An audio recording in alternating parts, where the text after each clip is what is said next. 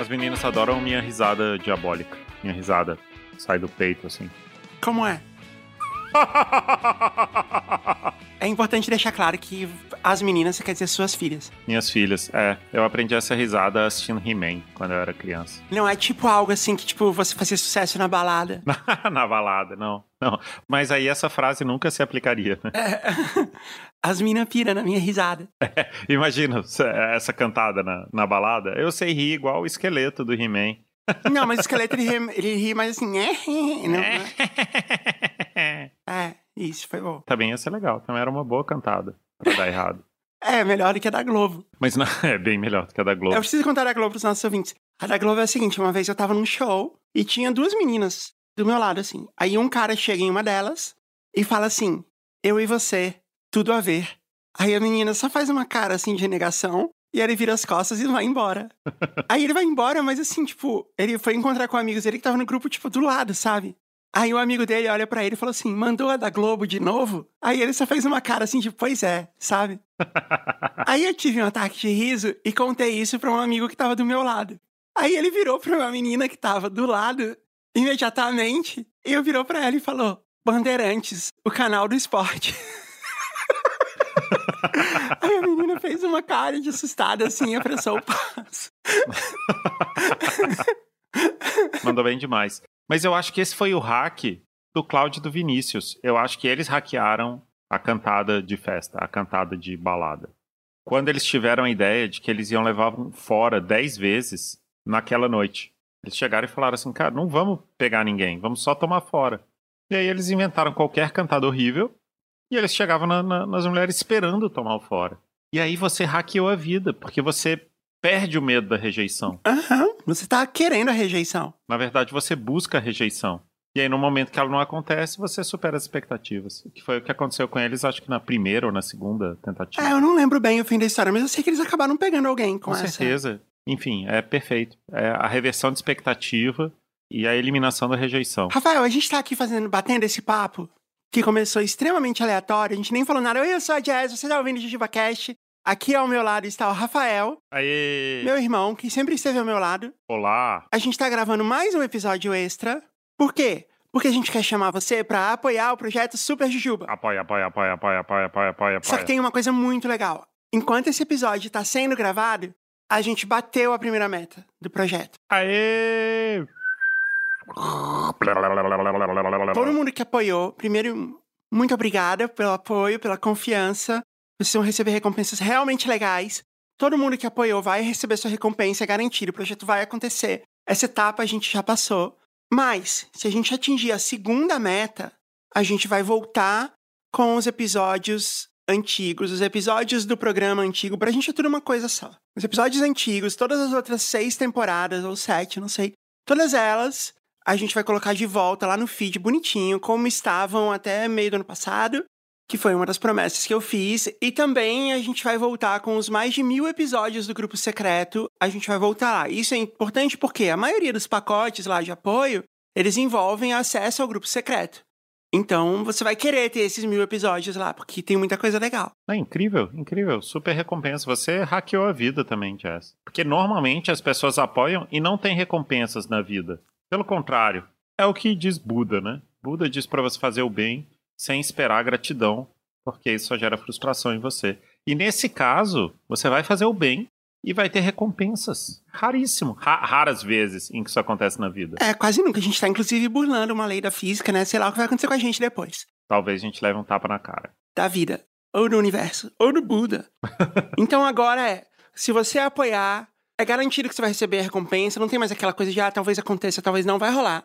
Se você já apoiou, agora é o momento de ir lá fazer upgrade. Ou fazer um add-on, comprar mais coisas pra vir junto. Ou fazer um upgrade, ou você comprar outra recompensa pra dar de presente. Mas principalmente, você que já apoiou, é o momento de você chamar mais pessoas pra apoiarem. Primeiro porque você não tem que explicar que pode acontecer ou não, que a pessoa escolher lá como recompensa ela vai receber.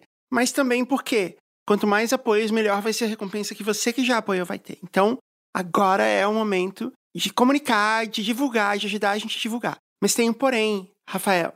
A gente tá gravando esse episódio na segunda-feira, dia 4 de dezembro de 2023. Mas a hora que for pro ar, você vai ter menos de 24 horas para fazer esse apoio. Porque o crowdfunding termina às 23h59, horário de Brasília, do dia 5 de dezembro, terça-feira. É mais um hack da vida. Você pode ser o Jack Bauer, o seu próprio Jack Bauer, sem arriscar a sua vida. Existem outros hacks que você pode seguir na sua vida. Você pode, por exemplo, se o seu café você plantou ele há mais de dois anos e ele não está rendendo como deveria, você pode esqueletar o pé de café. Isso ajuda muito. E aí você vai ter um REC e seu café vai voltar a produzir. Desde que ele seja plantado na altitude correta. Que... Parabéns pelo nível de aleatoriedade. Então, só pra gente terminar. jujubacast.com barra superjujuba. Você provavelmente tem menos de 24 horas. Se você tá ouvindo isso depois do dia 5, já foi, só se você voltar no tempo. Se você não apoiou, você perdeu, porque as camisetas vão ser exclusivas, o livro vai ser exclusivo. Vai ser tudo exclusivo para quem apoiou. Perdeu. Eu avisei durante mais de um mês. Exato. Vacilou. É, como diria Xuxa, bobeou, dançou. você lembra que tinha um programa? A Xuxa começou a falar isso, né? Naquela carioquês gaúcha dela. Ela, sei lá, começou a usar muita expressão, ela aprendeu em algum lugar, começou a repetir. Com Sérgio Malandro, provavelmente. É. E aí ela falou, bobeou, dançou. E aí ela falava assim no programa, né? O menino lá chorando, porque não tinha conseguido bobeou, dançou, bobeou, dançou. E não era sobre o You Can Dance. não, ainda não. E aí virou um jargão dela, né? Bobeou, dançou, assim, as pessoas passaram a falar, bobeou, dançou, super felizes e tudo. E aí eles fizeram um programa chamado Bobeou Dançou nas tardes de sábado, que tinha uma música de abertura chamada Bobeou Dançou. Que obviamente você lembra. Ah, eu não lembro muito bem, não. Eu só lembro, assim, mais ou menos, que era assim: Meu amor, seu tempo acabou. Meu amor. Era alguma coisa assim. E aí o refrão era: Eu, eu. Bobiô dançou. Eu, eu. Bobiô dançou. Esse grave foi tão maravilhoso. um beijo pra Mari Soter, minha professora de canto. Como tá indo isso, aliás? Ah, super divertido. É demais, cara. Assim, tem aulas que a gente fica só na teoria, e aí é sensacional, né? Porque eu adoro teoria. Eu aprendo muito, eu fico tentando anotar a, a, as palavras difíceis, mas eu não consigo mais memorizar na mesma velocidade. E quando é aula prática é legal demais, né? Quer dizer, eu fico um pouco suado, assim, de, de nervoso, né? Porque é difícil para mim ser afinado. Mas eu, eu me esforço. Nice. Jazz, já que a gente está aqui trazendo esse entretenimento para as pessoas que vão apoiar o projeto Super, Hiper, Ultra Jujuba 2024, eu queria aproveitar para pedir a sua ajuda. Eu tenho uma amiga e ela está querendo escolher um esporte para ela praticar. Você sabe que esporte é uma invenção do Conselho Federal de Fisioterapia. É uma maneira de você se contundir aos poucos, mas de maneira lúdica. Então as pessoas gostam muito de praticar isso. Essa amiga, ela já praticou bastante. Então ela tem algumas limitações. Tá, rapidão, eu quero te interromper só um minuto para a gente poder colocar e dar o destaque necessário para essa frase.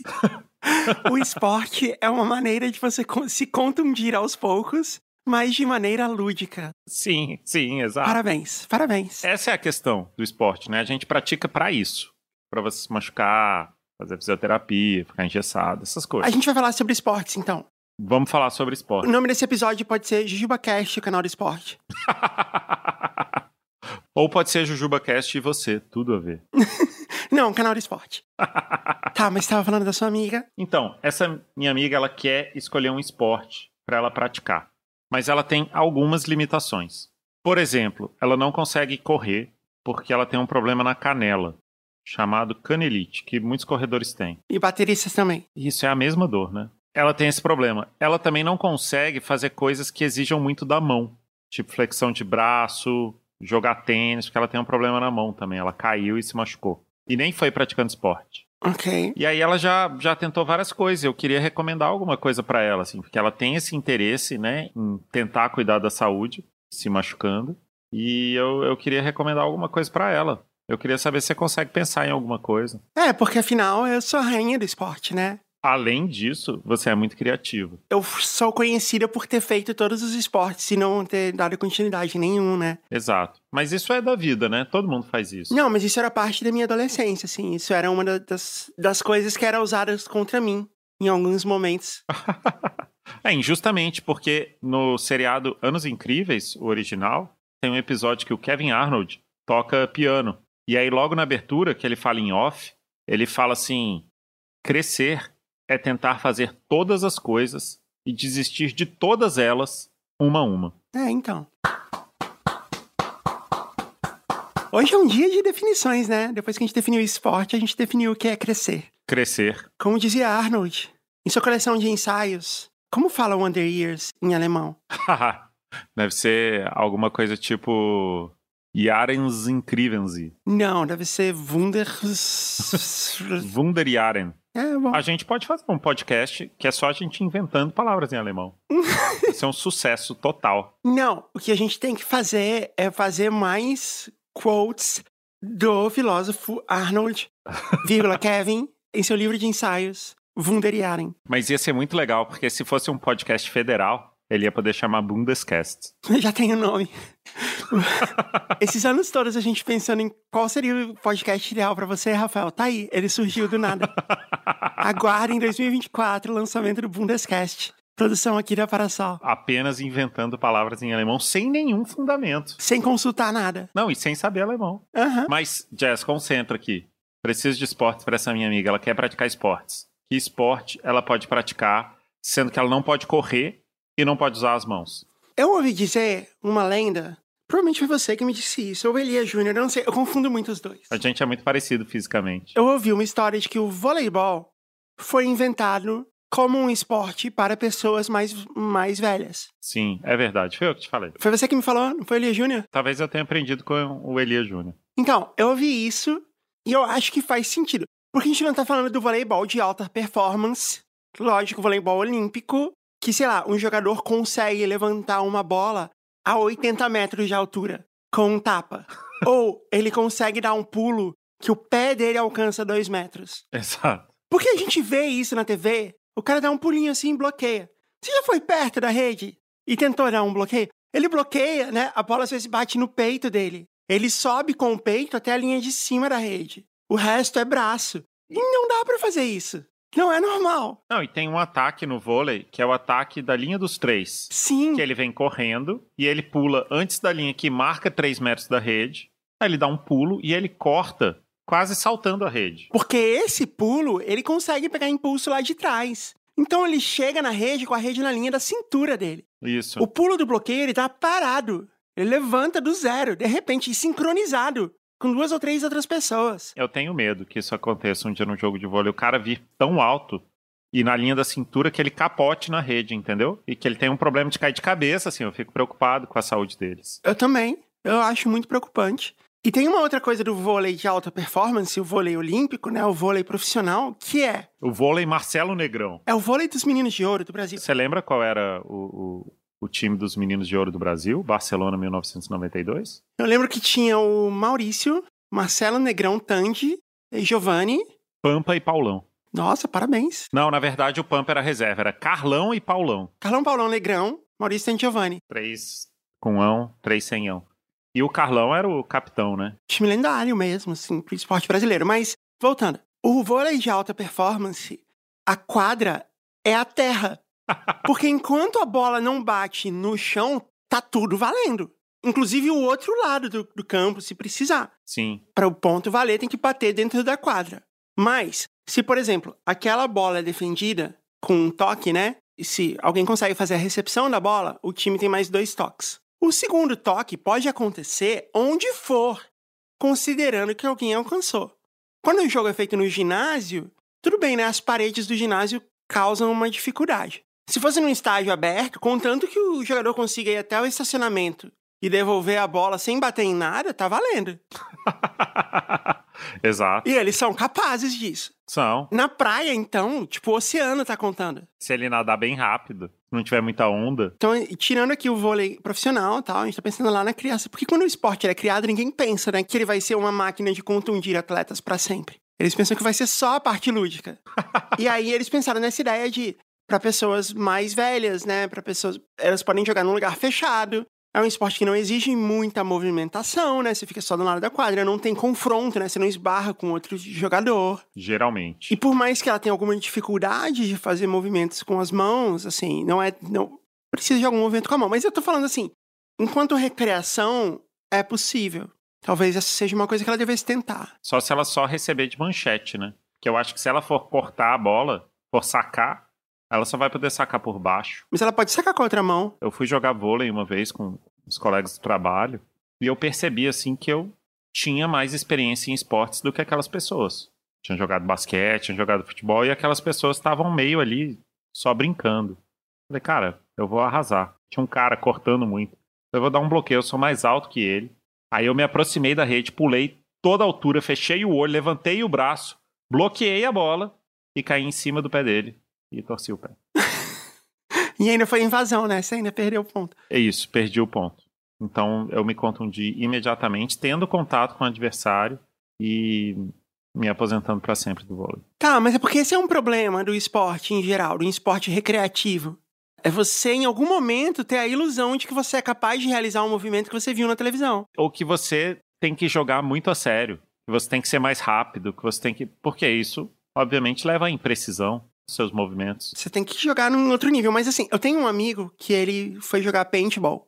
E ele pensou em pular de lado, como se fosse um goleiro tentando fazer uma defesa no canto embaixo, sabe? Com a arma, pular de lado, dar tiros e dar um rolamento. Sei, igual Bruce Willis. Igual um Bruce Willis, assim, que é um movimento que ele já viu várias vezes. Só que no que ele foi fazer isso, ele pulou e ele fincou o ombro dele no chão e ficou parado ali. Entendi. Ele não fez o rolamento, porque não é fácil. Parece fácil, mas não é. Na verdade, ele só aterrizou em cima do ombro dele, com todo o peso do corpo dele. E aí ele quebrou a clavícula em várias partes e ficou vários meses engessado. Nossa. E paintball nem é esporte. Nem é esporte, assim, ele nem precisava ter feito isso. De onde veio a ilusão que ele era capaz? É verdade, eu caí nessa depois. Eu fui jogar vôlei uma vez nas férias. Só tinha idoso jogando. Eu falei, cara, vou jogar novamente essa ilusão de que eu vou ser melhor que os outros, né? E aí, eu, assim, sempre muito dinâmico, né? Muito atirado. Veio aquela bola caindo na frente. Aí eu falei, cara, vou me atirar no chão com tudo. Era vôlei na areia, dar um peixinho e vou levantar essa bola aí. Vai ser incrível. Dei aquele pulo na areia e pá, caí de barriga. Foi como levar uma bicuda na barriga. Eu senti tudo, tudo doer lá dentro. Foi um autocoice. É, só que eu tinha que fingir normalidade. Eu não podia sair vomitando sangue. Você levou um coice do planeta Terra. Exato. Ou eu dei uma barrigada no planeta Terra. no momento que eu levantei assim, eu falei, não, e todo mundo me olhando com pena, né? Todo mundo olhou assim e falou, coitado. Aí eu levantei, não, tô bem, tô bem. Joguei mais uns minutos ainda, sangrando por dentro. e depois falei, ah, vou ali tomar uma cerveja. E me recolhi a, a minha vergonha. Você sabe que o cara tá mentindo quando ele tem que dar uma desculpa, né? Vou ali tomar uma. Por que, que eu falei isso? Era só falar, até logo, pessoal, um abraço. Mas eu tinha que dar essa disfarçada. Mas eu acho que a gente não, não encontrou um esporte ainda. Eu acho que o vôlei porque assim, se ela tem problema na, no pé e na mão, como que ela vai saltar e bater na bola? Então, ela tem que jogar um vôlei recreativo com outras pessoas que não são atletas, que estão dispostas a bater bola no vôlei, entendeu? Você defende, passa, joga pro outro lado. Não precisa ter cortada, bloqueio, peixinho. Isso não é pra você. Isso é para os meninos de ouro. ah, é verdade, né? Tem um movimento muito forte em Brasília dos jogadores de peteca, né? nos clubes. A peteca é leve, não é igual uma bola de vôlei. E aí eles ficam ali batendo peteca, de um lado pro outro. Batendo peteca, eu sei que você está falando de aposentado e jogando peteca, mas é, parece algo muito, né? Bom, mas isso é uma característica da, da língua portuguesa. Quanto a isso, eu não posso fazer nada. Se você falar é, um verbo no, no infinitivo e um substantivo, pode ser interpretado como uma gíria de sexo. É verdade, né? Quebrando pedra. Colocando quadro. Limpando o tapete. Chamando o elevador. Trocando a lâmpada. Trocando pneu. Trocando óleo. Acelerando o carro. Se você colocar um carro antigo acelerando Corsa, né? Acelerando é, Excel. É, é. botar o Celta para funcionar, né? Vou botar esse Celta para funcionar. tá, peteca é uma boa. Tem também o atual movimento do beach tênis. Beach tênis, sim. É um esporte brasileiro, inventado no Brasil, apesar do nome em inglês. É uma espécie de frescobol com rede, né? Sim. O frescobol é legal, porque o frescobol, o seu objetivo não é ganhar. O seu objetivo é que o jogo não acabe, é você acertar a raquete da outra pessoa. É o verdadeiro esporte de cooperação. É o esporte que tá lá pelo prazer do, da atividade física e lúdica, pelo prazer da, da movimentação, do movimento fino dos seus músculos, né, da sua habilidade, da sua coordenação motora. Da precisão na, da batida na bola. Não é fácil você pegar uma raquete de madeira. Que parece uma tábua de carne. Que parece uma tábua de carne, parece uma palmatória, que é pesada como barras de ouro. E você, tipo, dá um toque de classe na bolinha de borracha. É muito legal. Eu quero saber se beach tênis você joga descalço ou não. É na areia? Assim, eu nunca vi. Eu sei que existe uma coisa chamada beach tênis que o pessoal joga muito em São Paulo, mas começou depois que eu me mudei de lá. É uma coisa incrível. Que mesmo se você jogar descalço, você ainda vai ser um jogador de tênis.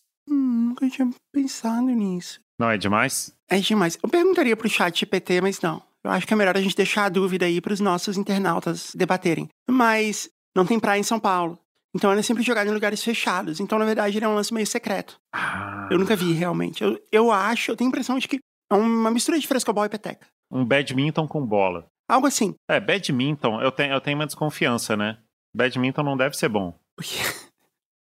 Que começa com bad, não seria goodminton? Isso, exato. goodminton.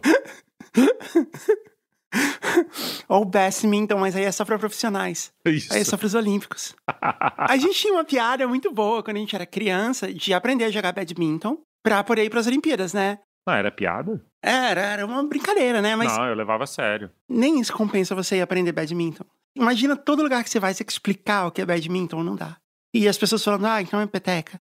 E você, não, é badminton, eu sou campeão olímpico. Imagina. Não vale a pena essa frustração. E aí fala assim: ah, então vai lá jogar peteca com seu avô, se você é bom mesmo. Vai lá, sua petecuda. Já pensou? Não, e tem isso, né? Provavelmente o, o seu avô é muito bom em, em peteca. Ou o avô do campeão olímpico de badminton. Não com raquete, porque a peteca, que é um esporte mineiro, ela se joga com a palma na mão. Você pode bater com os dedos também, é um, é um toque de finesse, quando você quer tirar o peso da peteca. Até com as costas na mão, né? Dependendo da, da, da situação. Nossa, que, que demais. Seria demais. Se você bater, aí humilhou Às vezes você adversário. salva a peteca, salva a peteca.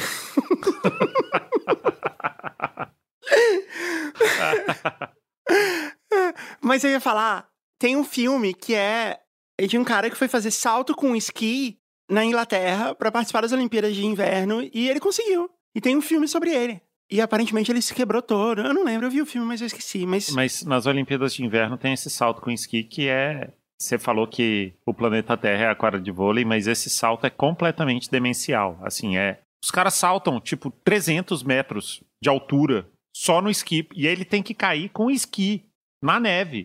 Não tem uma rede de proteção embaixo. é, não tem nada. E eles fazem isso competindo. Assim, quem faz melhor, quem vai mais longe. O ponto é, você não morrer, por exemplo, já é uma vitória. É, mas não ganha medalha. Só que o cara sal... desce a 80 km por hora, salta 300 metros de distância, cai em pé e fica em último.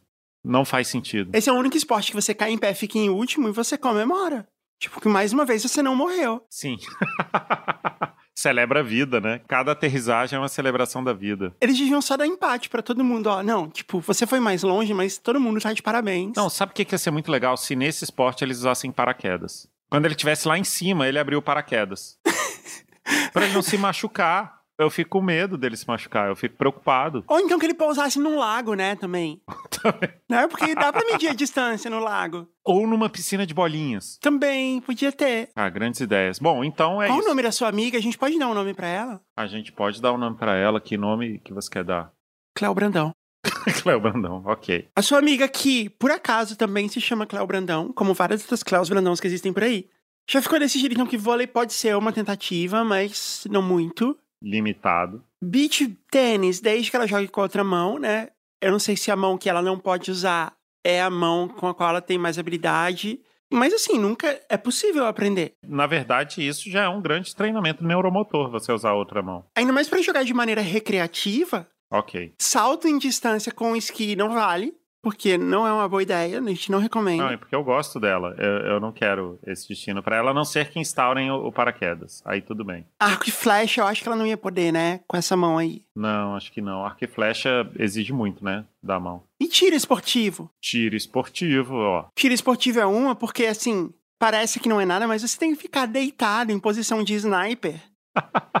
Aquilo em si é um power yoga, assim, é, é, tipo, imagina você ficar naquela posição. Eu acho que deve ser horrível. É um esporte que você só tem a parte dolorida. Você não se exercita de verdade, mas você fica dolorido. Então, nesse sentido, ele deve ser bem satisfatório, porque você não precisa ficar suando e tal para ficar dolorido depois. Fica dolorido garantido, né? De ficar naquela posição. Bom, a parte lúdica tá lá. É.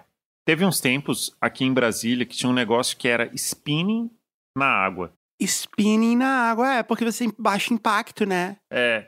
Aí eu sugeri para ela, mas ela falou que não tem mais em Brasília. Mas eu gostei dessa ideia de você pegar qualquer esporte e colocar embaixo d'água. Se fosse, por exemplo, badminton embaixo d'água, seria excelente. É, badminton embaixo d'água é legal, porque a bola ia demorar muito para cair. Quer dizer, a peteca. Salto de esqui embaixo d'água. E é legal porque ele já tá automaticamente em câmera lenta. Exato. Mas, ó, nado sincronizado. É um esporte olímpico. Eu tenho um problema com nado sincronizado, que é o seguinte. As nadadoras têm que sorrir. Que esporte é esse que você tem que sorrir? Me explica, Jess, por que, que você tem que sorrir? O Usain Bolt corria sorrindo? Não, ele sorria quando ele chegava. Mas você tem que fazer o esporte sorrindo? O esporte é sorrir? Parece esporte do Bozo? Nada sincronizado foi um esporte criado por homens para que mulheres praticassem, né? Daí você, então, assim, tipo, precisa dar mais explicação? Não, mas tá na hora das mulheres virarem esse jogo. Tá na hora delas entrarem na água e darem uma cambalhota e virar esse jogo. O problema é que é isso, né? As mulheres são capazes de fazer isso sorrindo. Ah, é, tem isso. Então elas fazem. Isso é uma metáfora da vida, né? Nossa, é muito uma metáfora da vida. Explica tudo. Elas conseguem se afundar e voltar sorrindo. E deve ser dificílimo.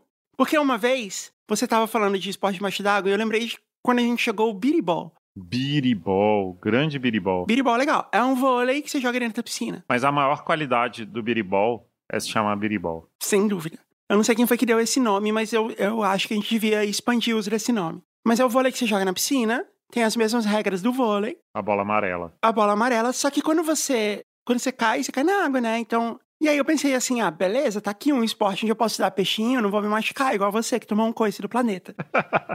Não, é o, é o esporte feito para dar peixinho. Se tivesse uma carpa jogando com a gente, existe uma boa chance dela conseguir participar do jogo. Sim, sim. Talvez inadvertidamente, talvez por uma única vez, mas eu ia fazer o salto do bloqueio e quando eu caía, eu caía, tipo, tomando um caldo. Porque a piscina não é rasa. Você não tá com a água até a cintura, você tá com a água até o ombro. E aí você dá o salto, quando você cai, você cai se afogando, porque você não cai. Até porque é difícil você dar um salto pro lado e se manter com as pernas, entendeu? Entendi. Eu achei que para você dar um salto numa piscina que não dá pé, você tinha que, tipo, fazer um nado peito para cima, para fora da piscina. Além da simulação. É, mas não vai acontecer nada, né? É igual jogar polo aquático. Já jogou polo aquático? Já, por 10 segundos. Não, 6 segundos. E perdeu 6 dias de vida. Não, polo aquático não dá. Polo aquático, para você começar a jogar, você tem que, tipo, tá sendo capaz. Você tem que ser um nadador de alta performance já há um ano. Porque polo aquático também não dá pé. As pessoas nadam muito rápido. As pessoas chutam o tempo todo. Chute no outro é permitido. É válido. Até porque Pra você dar um chute que vai ter impacto embaixo d'água, você tem que chutar com muita força. Mas tem, tem impacto, dói. E outra, você tem que estar tá boiando. Você não pode apoiar um pé no chão e chutar. Exato, mas o polo aquático é um esporte dos sonhos. Porque aí é a hora que você finalmente chega na frente do gol, depois de apanhar muito, nadar, tudo que você não tinha. Aí você pega a bola e você fala assim: agora eu vou atirar no gol. Aí seu braço tá tão fraco que a bola cai para trás, igual no sonho. Por isso que é o esporte dos sonhos. É verdade, igual quando você tá sonhando. E tem uma outra coisa, que é assim, quando você vai tentar jogar a bola no gol, você afunda, porque não tá dando pé. E aí vem alguém e te chuta, porque você afundou. Então, entre eu fazer o bloqueio, tomar um caldo e voltar para a próxima jogada, eu já voltava com uma cara de pânico e desespero. Imagina você fazer o que você faz em nada sincronizado. Ou seja, eu fazia pânico, cara de pânico e desespero para me levantar na água. Imagina você fazer nada sincronizado sorrindo. É por isso que tem que ser, porque você já elimina uma boa parte da competição aí. Exato. Mas e se for uma pessoa que não gosta de sorrir? Uma pessoa carrancuda? É, essa pessoa. Porque a gente tá falando aqui das limitações da Cléo Brandão. Mas ela pode sorrir? Ela pode sorrir, mas e se a pessoa tiver a limitação de não sorrir, ela não gosta de sorrir, ela não pode praticar esse esporte. Ela tem que jogar um esporte carrancudo, tipo o polo aquático. É, porque a primeira coisa que você faz, que você vai chegar no, no nada sincronizado para treinar, vai ter um técnico, possivelmente é um homem do leste europeu, falando para você sorrir. não, falando não, dando um esporro inacreditável. Se eu fosse capaz de nada sincronizado, eu ia perder aí. Eu ia matar o técnico aí. Olha, eu não sorrio nem pra foto, que dirá pro nada sincronizado. Mas eu acho que a gente tinha que equalizar o campo de jogo. Level the playing field. Ou todo mundo sorri, ou ninguém sorri. Ou a corrida tem que ser sorrindo, basquete sorrindo. Fez a cesta, não sorriu, não valeu. Tinha que estar tá sorrindo na hora do arremesso. Ou pelo menos, se essa for uma ideia muito radical, os jurados também tem que sorrir o tempo inteiro. Porque nada sincronizado é esporte de nota, né? Então tem jurado, que também é um monte de homem do leste europeu. E aí eles têm que ficar lá dando nota pra se foi bom ou não. Eles têm que estar sorrindo também enquanto dá nota, senão a nota dele é anulada. Bom, e eles não são os, os melhores jurados, né? São... Eu gostei muito que você chama os juízes de jurados, porque aí a gente remete ao maior corpo de jurados que o planeta Terra já conheceu. Sérgio Malandro, Elke Maravilha, Wagner Montes, Sônia Lima, Flor, Aracide Almeida, Pedro de Lara, Luiz Ricardo e o grande. Nelson Rubens. Décio Pitinini, Rafael. Décio Pitinini, grande Décio Pitinini. Como eu pude esquecer dessa pessoa que você viu duas Esque... vezes em São Paulo? Esque... Um momento de grande emoção. Como você pode esquecer do Décio? Eu achei que eu tinha falado já Décio Pitinini, porque é o mais óbvio. É, o primeiro que tem que vir na sua cabeça. Sim. Outro esporte. Footbag. certo, footbag. Footbag é um esporte que você faz embaixadinhas com um saquinho de areia. ah, desculpa, eu tinha que ter levado a sério. Ah, que interessante. Fale-me mais sobre esse esporte. É real, footbag. Você pega um saquinho de areia, assim, então ele tem peso, ele não é igual uma bola que quica. Se ele caiu, ele fica. E aí você faz embaixadinhas com ele e você faz, tipo, acrobacias. Você, tipo, bate com o joelho, com... É tipo um... É um esporte de nota também. Mas você faz com calcanhar, você joga ele pra cima, devolve com calcanhar e tal. E essas acrobacias valem nota, entendeu? Como tipo skate, assim. Então, cada acrobacia que você faz com o footbag vale uma nota. Eu lembro desse jogo só por causa dos jogos de verão do Master System. Sim, é aquele jogo. O footbag dos jogos de verão, o que era mais legal é que quem tinha o manual de instruções falavam quais eram as acrobacias que você podia fazer, mas a gente não tinha. Então você tinha que passar os dias tentando descobrir qual era a acrobacia. Essa era uma da alegria dos videogames dos anos 90, né? Você não não tinha tutorial, modo tutorial. Tutorial é nova geração. Você tinha que sair jogando e aprender. É isso. E se o jogo tinha uma história, você tinha que deduzir a história. Você tinha que ter boa vontade com a história, né? Você tinha que acreditar que existe aquela história por trás. Então fica aí a ideia do footbag como uma das possibilidades para Cléo Brandão. É uma excelente sugestão. É meio acrobacia, meio esporte, né? Eu sei que tem um outro esporte footbag que é você fazer a mesma coisa, só que em rodinha. Tipo um altinho, só que com a bolinha de areia. Ah, várias pessoas fazendo. É, numa rodinha. Tem que ser numa rodinha. Tem, você não pode fazer um losango ou um quadrado. Caramba. Senão é errado, senão você tá indo contra as regras da federação. Tênis de mesa não, não pode ser. Exige uma movimentação lateral, mas não é, não é grande. Não, tênis de mesa fica cansadaço, né? É, mas tem o lance da, da mão ali. Eu não sei qual é o tamanho da dor se ela não aguenta o impacto de uma bola de plástico de 2 gramas no, no, numa raquete de madeira de 3 gramas. É legal que a gente tá aqui falando um programa de futebol. Eu não sei se você sabe, semana passada eu fiz um conteúdo sobre futebol no meu Instagram e ele saiu da minha bolha, assim, foi engraçado. Inclusive, eu fiz com a camiseta da seleção da Tailândia que você me deu e eu tenho até hoje. Que demais. Eu fiz um conteúdo explicando que quando você torce para um time no futebol, você torce para as roupas. Sim. Você, por exemplo, torce pro Flamengo, certo? Sim. Se amanhã todos os jogadores do Flamengo forem demitidos e a diretoria do Flamengo, num gesto desesperado, contrata todos os jogadores que até ontem estavam no Vasco. Amanhã eles vão jogar com o uniforme do Flamengo. O Vasco de ontem, da rodada de ontem, tá jogando com o uniforme do Flamengo. Você não vai torcer para eles? Claro. Então, o que importa é a roupa. Você torce pra roupa e não importa quem esteja usando ela. E assim, não tem nada de errado nisso. É uma coisa boa, na verdade. Pode torcer pra roupa. É, mas algumas pessoas ficaram muito ofendidas porque eu falei isso. É, as pessoas sempre ficam muito ofendidas com qualquer coisa relativa a futebol, né? Teve um doido que postou marcando as torcidas organizadas todas e falando assim: precisamos reagir. eu só acho que ninguém viu, né? Tipo assim, eu não sei o que ela tá falando, mas eu me ofendi. Eu não entendi muito bem, mas eu tô ofendido. Ofendeu todos os times. não, e tem uma torcida, sei lá, que chama Camisa Verde e Branco. Eu acho que isso diz tudo. É, então. Camisa 12. Tem várias torcidas camisa, camisa 12. Camisa 12, é. Eu sou a camisa 12. Ué, você torce pra camisa. Você torce pro goleiro reserva, provavelmente.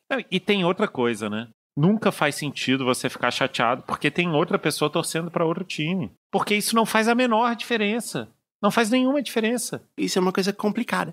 E aí eu tinha pensado em que eu ia fazer outros conteúdos de futebol, mas agora eu tô, eu tô meio. Eu não sei se eu faço só de sacanagem. porque eu tenho várias coisas que eu queria falar a respeito de futebol que a gente já comentou aqui. Por exemplo, ninguém lembra que no torneio Rio-São Paulo de 90 e alguma coisa, foi feito um teste que, a partir de 25 faltas por time, todas as faltas eram tiro livre indireto da meia-lua.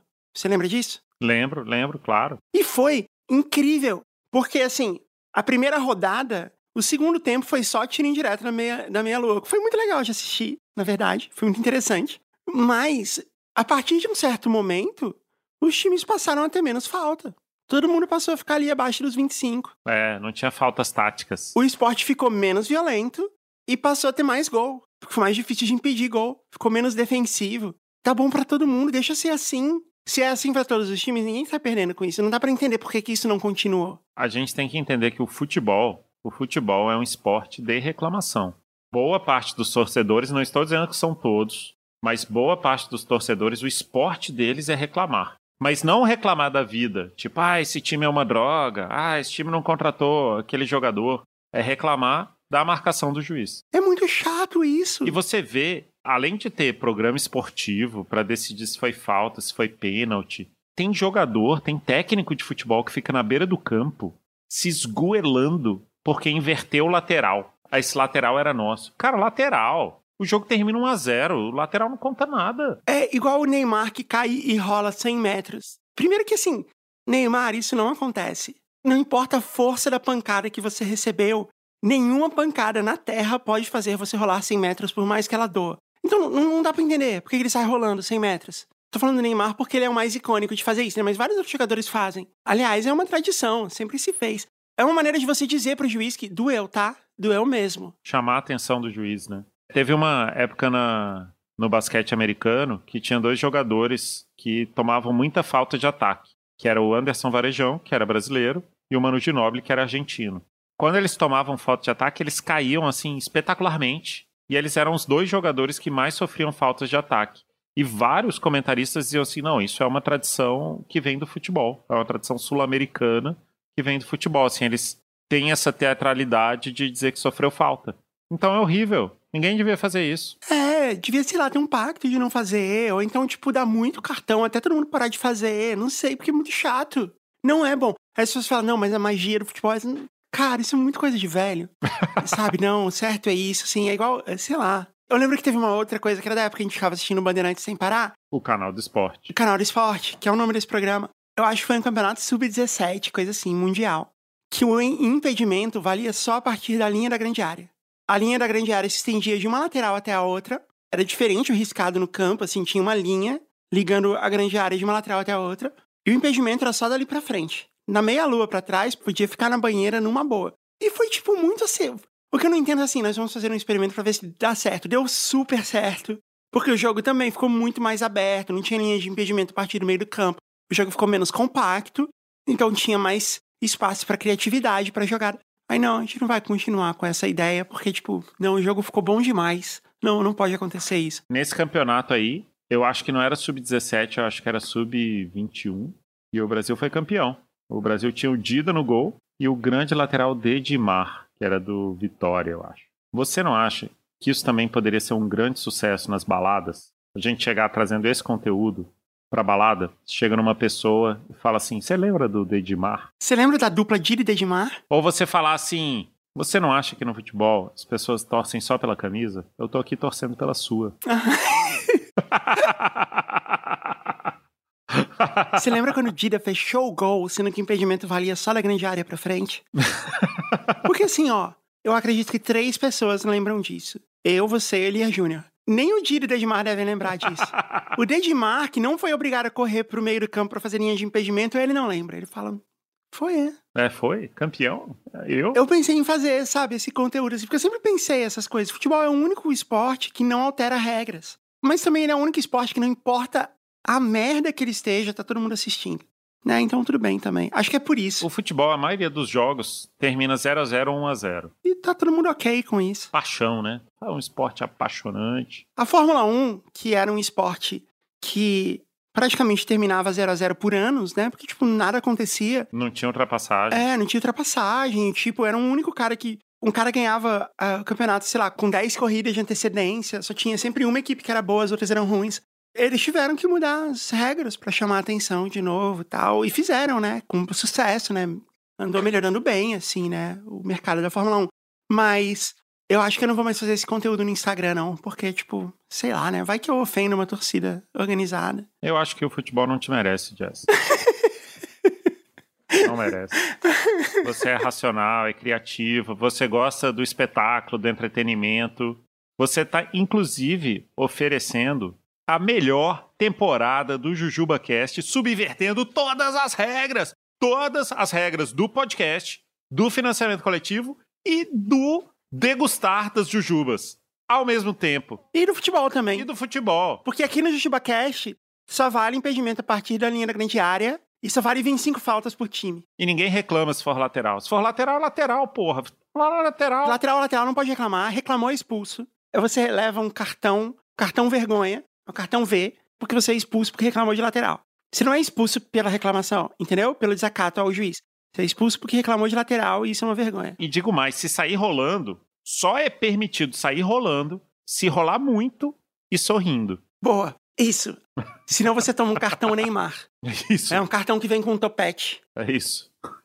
que outros cartões a gente pode criar para o Jujuba Cast? ok, Rafael, acho que tá bom para esse episódio. Foi muito bom a gente falar de esportes, possivelmente pela última vez. A gente chegou a uma conclusão para Cléo Brandão, não? Eu acho que a gente ficou com peteca sincronizada embaixo d'água. Peteca sincronizada embaixo d'água, que a gente pode chamar de biripeteca. É, mas ela vai ter a opção de sorrir ou não. Eu, vou, eu não vou impor isso a ela. Sorrir é opcional. Você sorri se você estiver feliz. Sorrir é um add-on. É o conflito Bozo Gonzaguinha no, no, Exato. no esporte, né? Você sorri se você quiser. Se não, tudo bem. então é isso, Rafael. Então eu vou lá recolher os rabanetes e a gente se vê no episódio de Natal que está chegando. Uau! Para finalizar essa temporada tão surpreendente. É isso aí. Foi uma grande emoção estar com você. Eu tô com o sininho de Natal desde o episódio passado aqui. Ah. Nunca saiu da minha mesa. Toca de novo, por favor. Tá chegando. Esse é o barulho do. Ó, peraí, fazer lá de trás.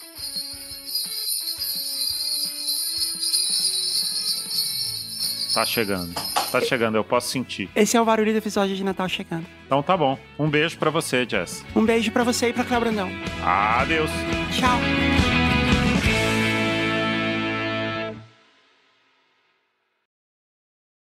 Parasol.